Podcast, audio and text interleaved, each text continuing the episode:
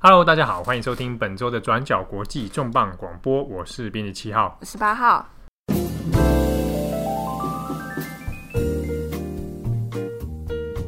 大概在一月十八号的时候呢，可能大家台湾在脸书上也看到这样的一个影片，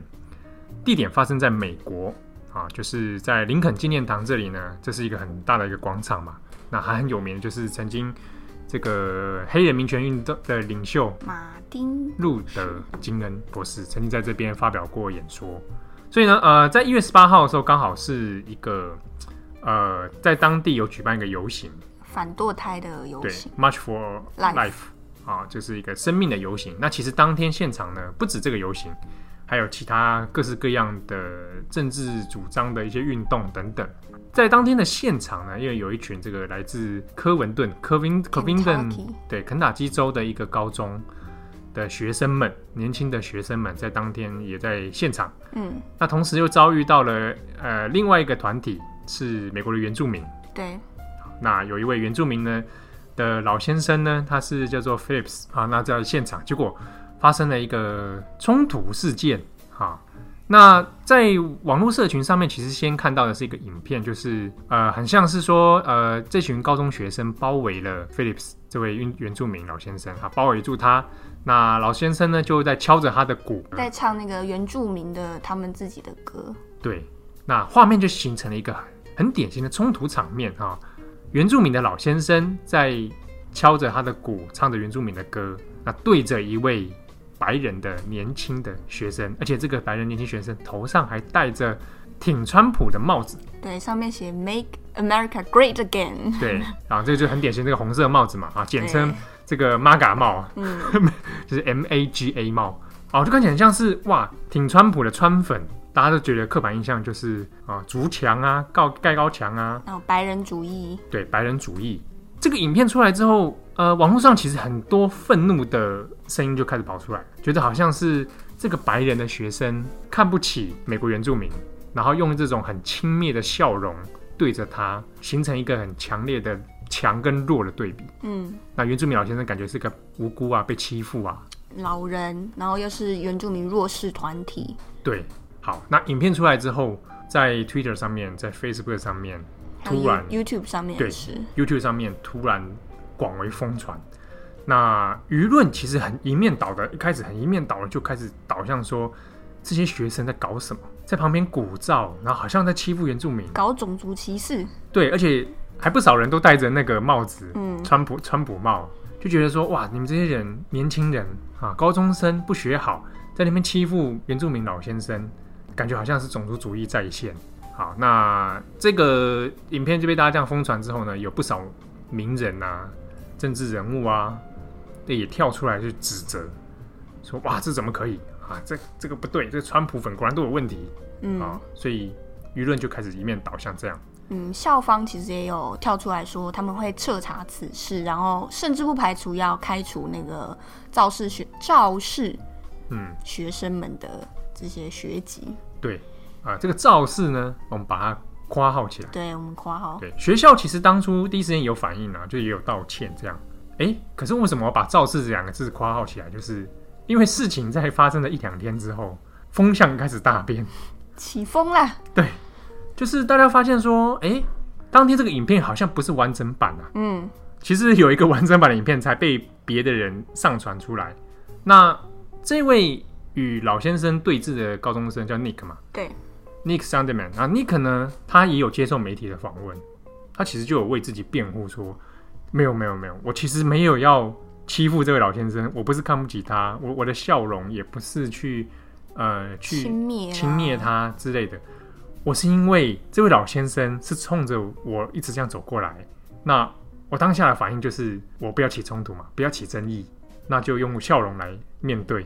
Nick 呢，当然是为自己辩护，觉得是我自己是清白的。可是 Phillips 呢，对当下的解释其实也跟 Nick 不太一样。他对他当时呃，他后来其实也有出面接受一些媒体的访问等等。那根据呃 Phillips 自己的感受，他是说他其实当时在现场，那他觉得被这些学生们包围啦，然后面对 Nick 在前面阻挡他的去路，他会觉得当下其实他是害怕的，他是慌张的。嗯所以我们看到 Nick 跟 Phillips 他们两边对于现场冲突的时候，画面的解释是不大一样的。可是呢，这整个事情发生了一个新的转变，是完整版的影片被人上传了，然后大家才发现，哎，其实当天现场不只是原住民 Phillips 的团体跟 Nick 他们高中生这个团体，嗯，其实当天呃，Nick 也有说，其实前面呢，他在跟原住民接触之前，他其实先在跟一群黑人在互相校正。那如果我们去看那个完整版影片，完整版影片其实一个小时多，快两个小时哦。那个完整版影片其实是先从四个黑人开始，那那个四个黑人呢，他们是隶属一个团体，叫做 Black Hebrew，嗯。那他们是一群黑人的宗教团体。那他们是谁？我们等下后续再讲。但是呢，其实从这个影片中可以看到，最早 Nick 他们高中生其实是先跟这一群黑人团体发生了语言上的校正，互相叫嚣了。嗯。过程之中才出现了 Phillips 从中插入，对，好，形成三方混战，对，所以这整件事情其实有发现了不同的面向跟讨论，那所以舆论方面舆论的风向呢也开始改变了，哦，有的人开始发现说，哎，哎，Nick 他们当天的反应好像不是我们大家外面所想的这么单纯，那也有人开始去想说，那 Phillips 这位原住民老先生。他到底是谁啊？有人说他是越战老兵啊，有的说他是怎么样怎么样。那开始有不少的媒体也去找了 Phillips 来做访问。那这一位呃，我们刚刚说的 Nathan Phillips 这位原住民的老先生呢，他其实是来自美国内部呃拉斯加州的印第安原住民。在很多媒体一开始报道这件事件的时候，他们常常把 Phillips 标签成越战老兵。嗯，那也就激起了大家很多的呃这种慷慨激昂的情绪，觉得说，哎，你怎么对我们的这种越战士兵这么不敬啊？啊等等的。他还是原住民。对，又加入一些另外的其他的标签来去呃鼓噪整个事件的冲突。可是呢，根据呃华盛顿邮报后来的一篇调查报道呢，他们发现其实说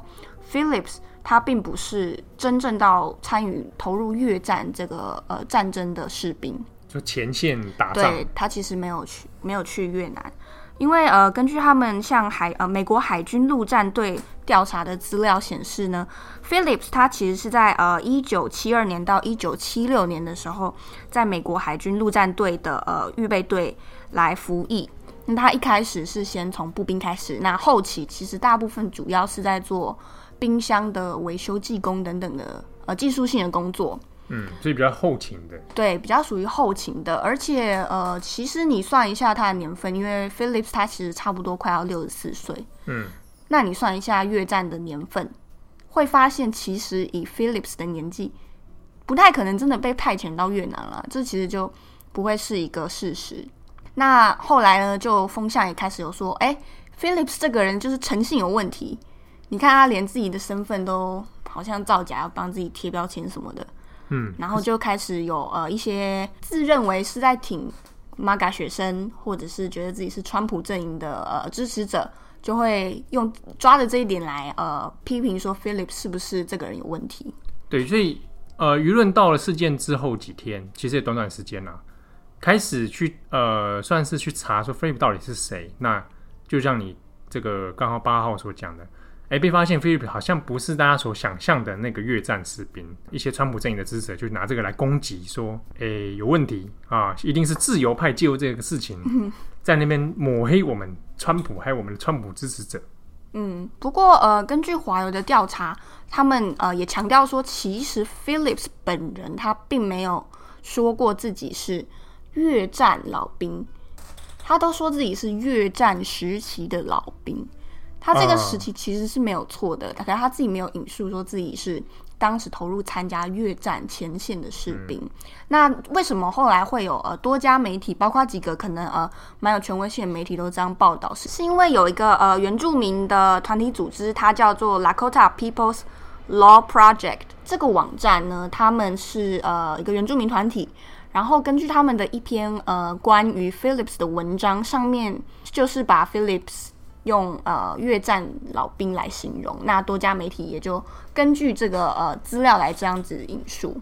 所以才会造成好像后来变成大家开始觉得他就是越战老兵。台湾一些呃或是说中文媒体其实在初期也都是以这样的标签来指示 Phillips。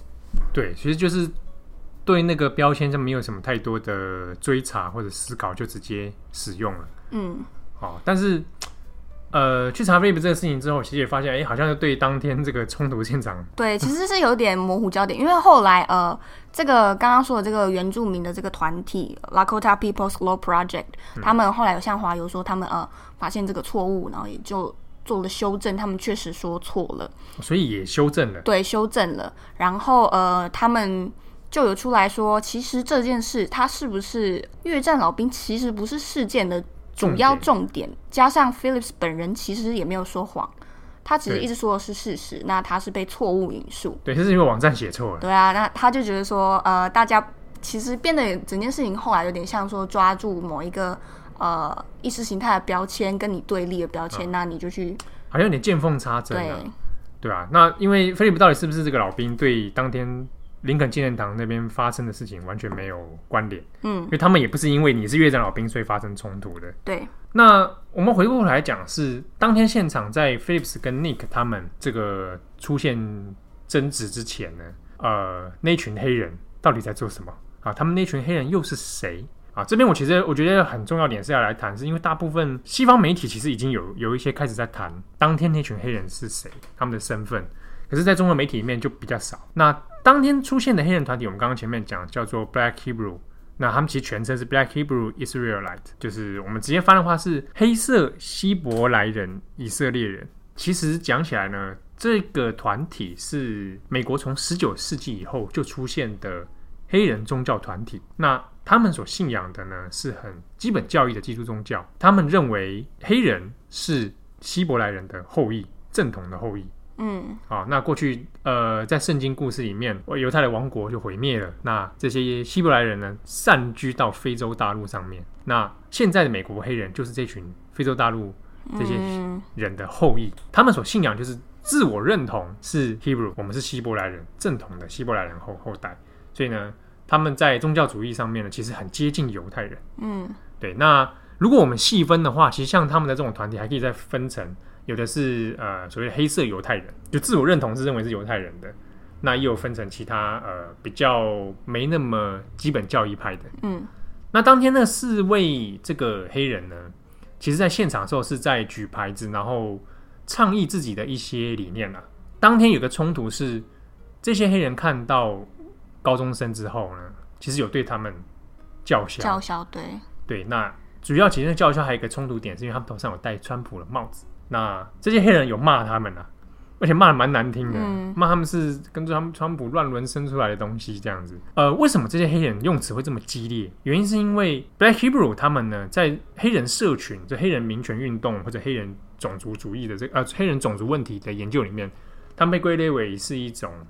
Black Power 比较强的。嗯，他们主张 Black Power，主张黑人至上主义。嗯，啊，这个。这个我们之前在重磅广播有一集讲黑人自优越主义的时候，其实有提过这个团体啦，就他们认为黑人是优于其他人种的。好，那这个概念其实就是白人至上主义的相反。所以很有趣的就是有一些白人主义团体啊，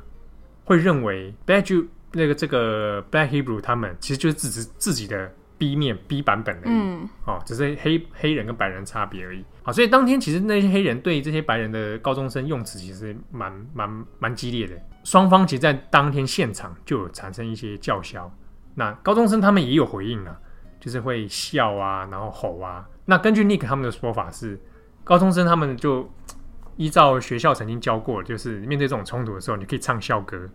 啊，你可以做一些那种战吼、精神呼喊来做这种回应。不要打架这样子，所以他们就做了类似那种战吼啊，这样，嗯，所以看起来就很像是双方在叫嚣。而且这些黑人团体还有骂他们说：“你们之中有没有同学是黑人？给我出来！”哎，真的有，真的有黑人同学在里面。结果这个四个黑人就骂他们什么？骂他们 N 开头的字哦，就 N words 啊，大家知道是就是骂尼哥啦。他们其实用词是蛮激烈的。双方在冲突的时候。这个时候，Phillips 才从遥远的另一边，对，他这个时候才往这个 往这个方向前进。嗯、所以你如果去看原始的影片，你会发现，哎，这两个叫一叫，结果突然有一排人，有一个队伍从旁边突然走进来，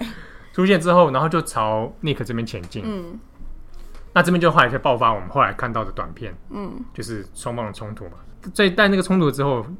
哎、欸，黑人团体就被忽略了，就是他他们在整个当下的新闻里面被边缘化，然后很多西方媒体也不讲他们，嗯，然后又不知道他们是谁啊。那后，后来呃，其实可以当然去找，后来这个黑 Black Hebrew 他们有自己的脸书啊，然后他们有去直播，然后有回忆一下当天现场状况。那这个 Black Hebrew 呢，在美国其实你可以找到一些辨识出来的方法，就是辨识。你说从、嗯、衣着或者外观、哦，呃，最有名的几个，他们有时候宗教集会的时候会戴头巾，白色的头巾啊、哦，那也有可能不有不同颜色的，但主要很大部分很多是白色，那上面会有大卫之星。嗯，所以你可能因为一般我们如果在美国看到大卫之星，可能想说啊，可能是犹太人，对，啊、哦，或者是犹太教的信信徒这样子。那在美国，其实十几年来有人讨论，认为呃，Black Hebrew 的激烈程度有越来越强，就他们的暴力程度有提高的，越来越偏激。对，就是他们会使用一些暴力的。好，那在过去六零年代那个黑人权运动的时候，我们讲过知道说，大概比如像金恩博士这种是属于非暴力的体系嘛。嗯、那有稍微激进一点的，比如说 Marcon X 他们的这个黑豹，还有黑黑豹党、哦、黑豹党这种。可是因为有一些像比如说 Marcon X 这种呢，他是穆斯林啊，所以又不大一样。Oh. 那 Black Hebrew 他们呢，也会走向比较激进的方式的。那其中有一小支一小部分是认为要要主张要消灭白人，嗯，白人是恶魔。好，那他们这个概念呢，其实都也都来自于十九世纪呃 Black Hebrew 这个信仰出现之后，有的人是希望是用更激烈的手段把白人推翻掉，黑人才有可能真正自由。嗯，对，所以。呃，这是 Black Hebrew 在美国的一些生态啦，但是你严格讲起来，他们的团体人数并不是那么主流，虽然是蛮小，因为其实大家对他们的认知其实很小了，对啊，他们分布的区域也不是很广。不过我们回头讲起来，其实当天这个现场，我们看到各方的说法，其实是蛮吊诡的，是在现场的每一个人对于当天发生的状况解释都完全不一不一样。Nick 有 Nick 的认知。菲菲利普斯所想象的也不太一样。那当天黑人他们所看见的事实，呃，也也是另另外的这个想法。所以这讲起来其实很是很混乱的一件事情。每一个当事人都对现场解释都不同，就很像就是日本的那个罗生门。嗯，每一个人叫来问话，可是每个人讲的都不一样。对，这其实跟当时个人在现场的感受跟情绪很有关系。嗯，你有可能。当时很混乱，或是你来不及思考，或是你受情绪影响，你的记忆可能并没有那么精确，